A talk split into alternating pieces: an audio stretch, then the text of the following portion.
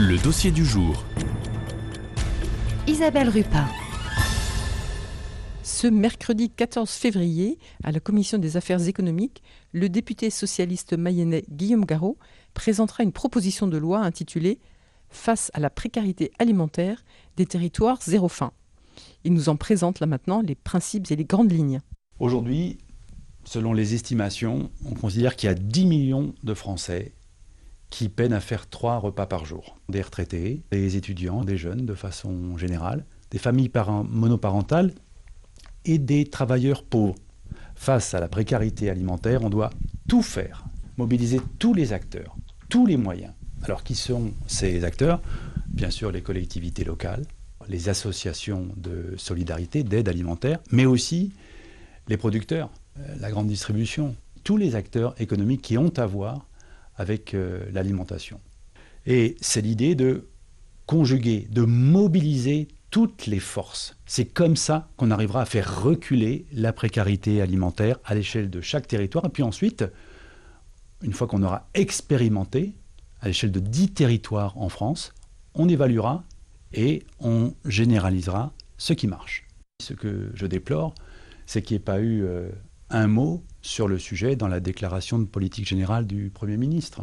Or, on ne peut pas passer ce sujet sous silence. Et donc aujourd'hui, bien sûr qu'il faudrait d'abord une politique des salaires, des revenus, pour donner à chacun les moyens de vivre dignement de son travail.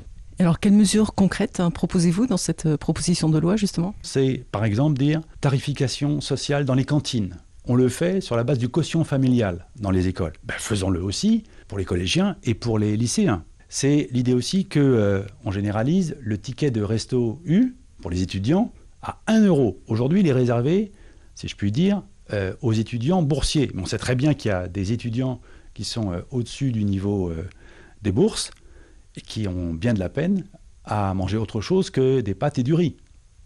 Ce que je propose aussi, c'est qu'on puisse expérimenter ce qui était une promesse d'ailleurs du candidat Emmanuel Macron, le chèque alimentation durable pour faire en sorte que euh, des personnes en précarité puissent avoir euh, une forme de, chèque, de, carte de crédit pour euh, s'acheter des produits frais, des produits locaux, des produits de, qualité.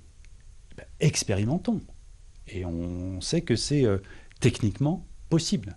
Voyons aussi comment on peut aider les associations de solidarité par une TVA à 0% sur leurs achats d'alimentation. Parce que certes, elles reçoivent des dons, des grandes surfaces, notamment grâce à la loi que j'avais portée contre le gaspillage alimentaire, très bien, mais elles sont obligées de compléter avec des achats. Pour revenir sur euh, le chèque alimentaire, comment l'imaginez-vous euh, concrètement? Alors concrètement, d'abord ça peut être dans des, euh, lieux de vente directe, et on en a en Mayenne. Il y a des producteurs qui vendent directement ce qu'ils produisent. Très bien. Mais euh, il est tout à fait possible aussi de configurer, vous savez, les, caisses des supermarchés pour que certains produits soient éligibles à cette euh, carte chèque alimentaire, comme on le fait pour les tickets euh, restaurants, et ça fonctionne très bien. Est-ce que ce chèque alimentation durable, c'est aussi une réponse à ce qu'il faut appeler de façon un petit peu familière la malbouffe et la malnutrition?